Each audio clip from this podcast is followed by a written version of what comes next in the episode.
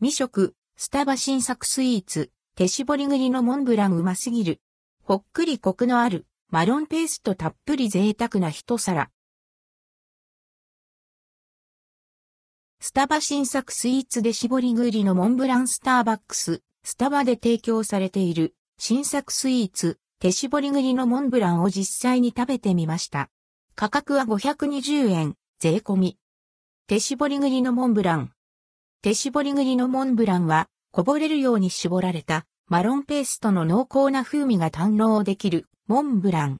サクサク食感のホワイトチョコ味のクランブルに滑らかなマロンムースとホイップクリームを重ね、コクのあるマロンペーストで包みました。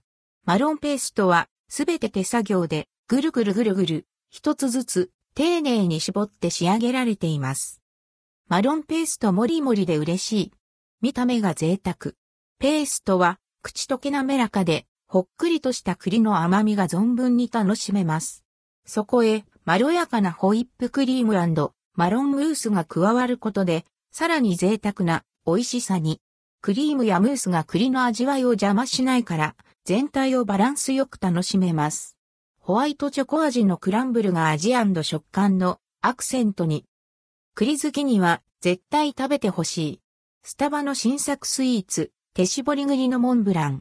コーヒーはもちろん、紅茶との相性も良さそうです。プチご褒美にいかがでしょうか？